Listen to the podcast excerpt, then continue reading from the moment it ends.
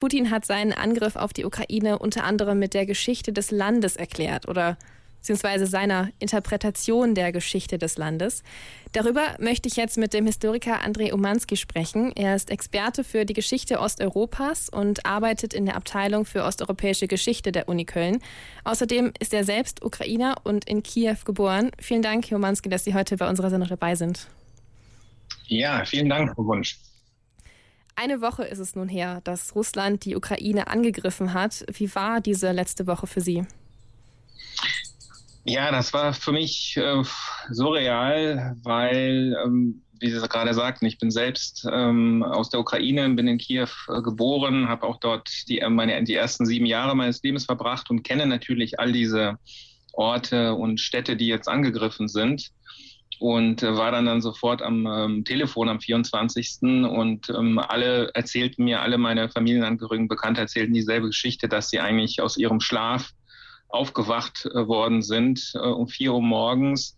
Und als Historiker hat man natürlich dann sofort die Parallele äh, zu dem Kriegsbeginn ähm, 1941, als äh, Nazi-Deutschland die Sowjetunion angegriffen hatte. Das war nämlich auch um vier Uhr morgens.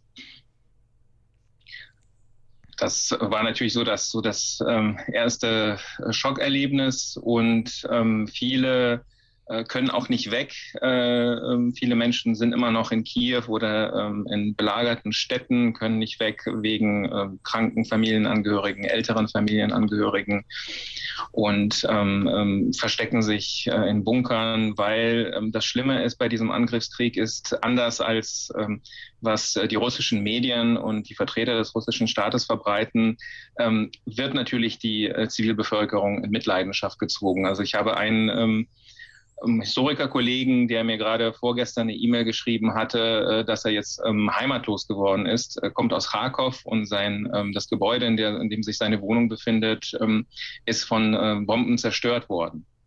Ja, um nur Ihnen ein Beispiel zu geben, äh, wie, wie dort die Lage ist. Der Angriff kam für viele Menschen in der Ukraine und auch viele Menschen weltweit relativ überraschend. Also, dass, dass Putin es wirklich in die Tat umgesetzt hat.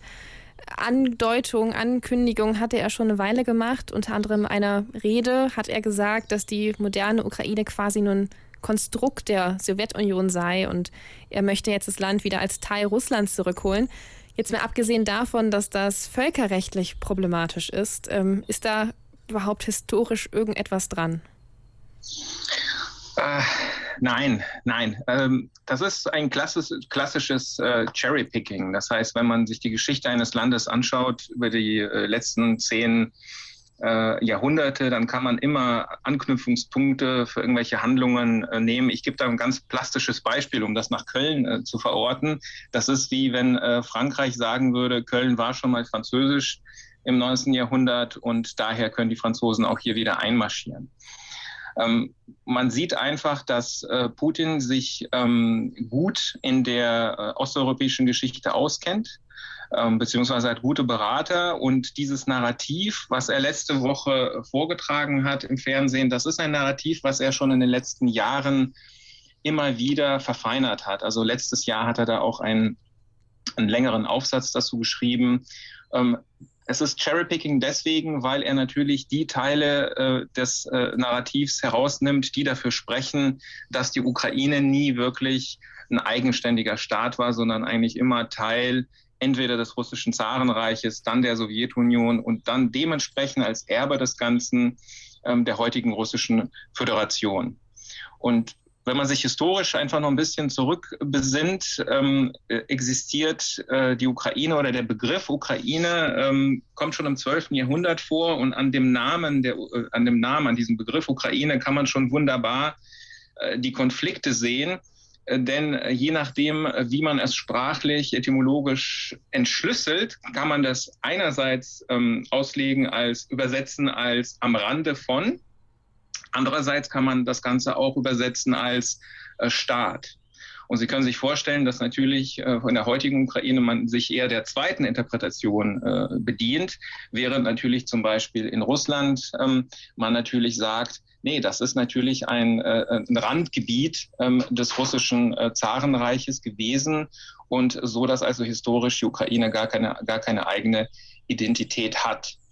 Ähm, Putin geht ja auch sehr stark auf ähm, die Sowjetunion ein, auf die Fehler der Sowjetunion und dass da erst die Ukraine ja entstanden ist, künstlich. Ähm, er beschuldigt Lenin. Ähm, Stalin kommt ja gar nicht vor in seinem Diskurs, interessanterweise.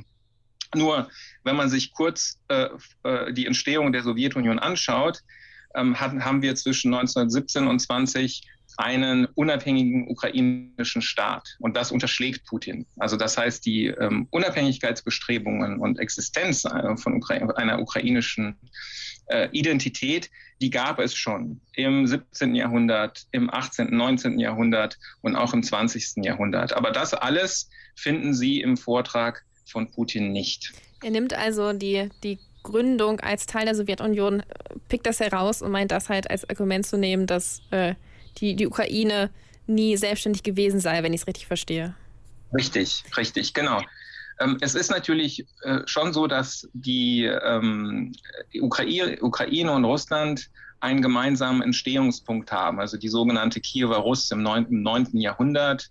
Und man kann sich so ein bisschen auch immer streiten, ähm, wer ist eigentlich dann so der Ursprung des Ganzen, Ukraine oder, ähm, oder Russland überhaupt für dieses, für das heutige Gebiet der slawischen Völker.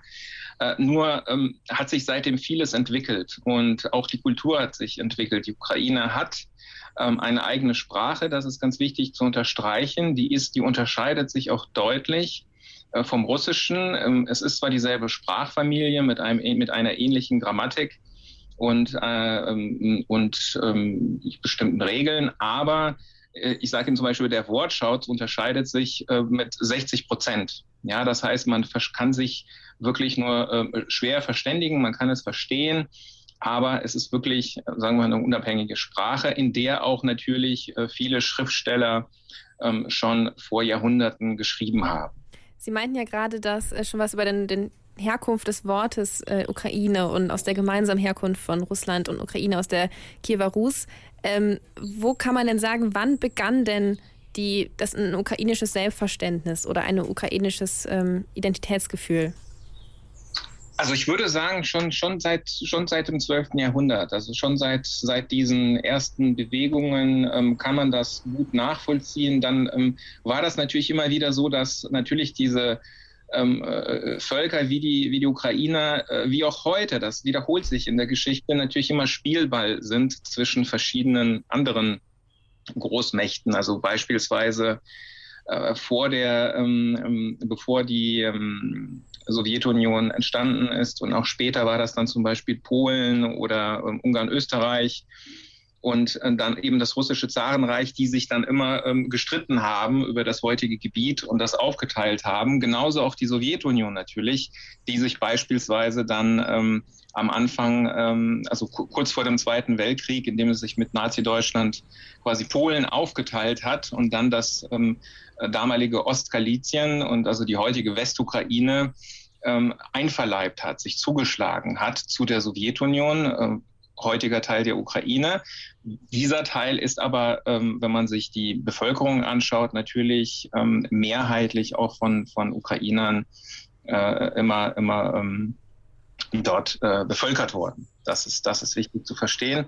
Ähm, die Ukraine ist wirklich sehr komplex von ihrem Aufbau. Sie ist sehr, sehr unterschiedlich. unterschiedlich. Es gibt viele verschiedene Regionen. Sie haben zum Beispiel die Krim, die erst in den 50er Jahren äh, durch, die, äh, durch Khrushchev, einem der äh, damaligen sowjetischen Leader, äh, zugeschlagen ist worden, äh, dem, ähm, der ukrainischen Republik. Das war auch das Argument 2014 damals von Putin, warum die Krim zurück zu Russland soll, weil das eine willkürliche sowjetische Entscheidung war. Ähm, das ist jetzt aber, was die, äh, den Angriff auf die Ukraine heute angeht, ähm, gibt es überhaupt gar keine äh, Logik mehr, die irgendwie nachvollziehbar ist. Denn vor allem seit 2014 hat sich die Ukraine sehr stark äh, wegentwickelt von, von Russland. Also ähm, die äh, heutige Gesellschaft wenn ich so unsere Generation, also Ihre und meine so sehe, auch unserer Zuhörer, ähm, die ähm, hat eine eigene Identität. Ähm, ukrainische Sprache ist wichtig, ukrainische Kultur ist wichtig.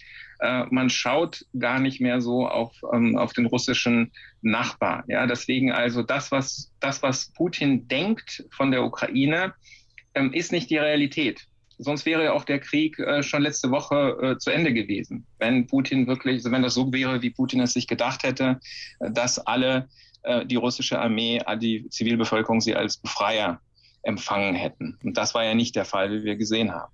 In den Medien wird ja auch immer von einem Brudervolk gesprochen ähm, zwischen Russland und der Ukraine. Ähm, Putin meint ja sogar, dass die Ukraine Teil der russischen Kultur sei. Wie nehmen das die Ukrainer wahr? Fühlen die sich als Brudervolk oder ist das nur ein Propagandabegriff?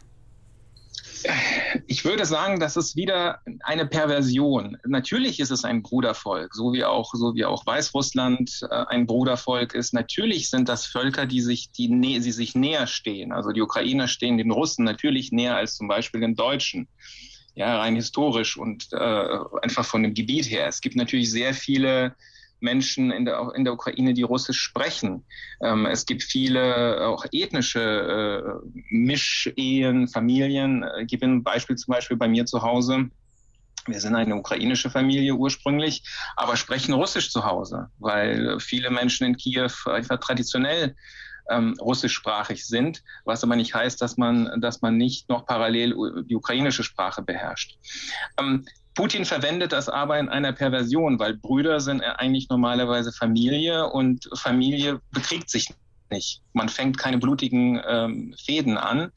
Und ähm, ihm geht es ja darum, dass äh, die Ukraine kein eigenes Schicksal hat, kein, keine eigene Existenzberechtigung und vor allem auch keine Entscheidungsmöglichkeit über sich selbst, eine Autonomie.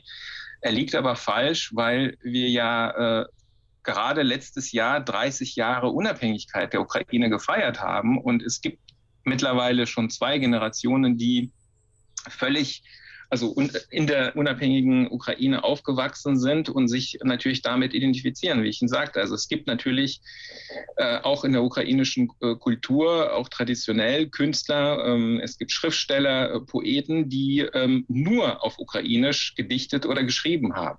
Ja, das heißt also, das, deswegen kann man sich Putins äh, Diskurs äh, gar nicht ähm, erklären. Also er, er, versucht es sich ähm, schön zu malen und das sind Thesen, äh, die wirklich schon sehr alt sind und insbesondere für die heutige Ukraine überhaupt nicht mehr gelten. Also für einen Staat, der schon seit 30 Jahren existiert und sich eine eigene Identität aufgebaut hat, und wie man auch sieht, nicht von ungefähr sich eher innerhalb ähm, äh, eines Europas sieht und, und nicht äh, innerhalb eines äh, russischen Großreiches. Mhm. Vielen Dank, Herr Umanski, dass Sie sich die Zeit heute für das Interview genommen haben und mit uns über diese Gerne. ganzen historischen Hintergründe von der Ukraine und vor allem über Putins Geschichtsbild ein, ähm, gesprochen haben. Alles Gute auch für Ihre Familie und Ihre äh, Freunde und Bekannte in der Ukraine. Dankeschön und vielen, vielen Dank für die Sendung. www.kölncampus.com www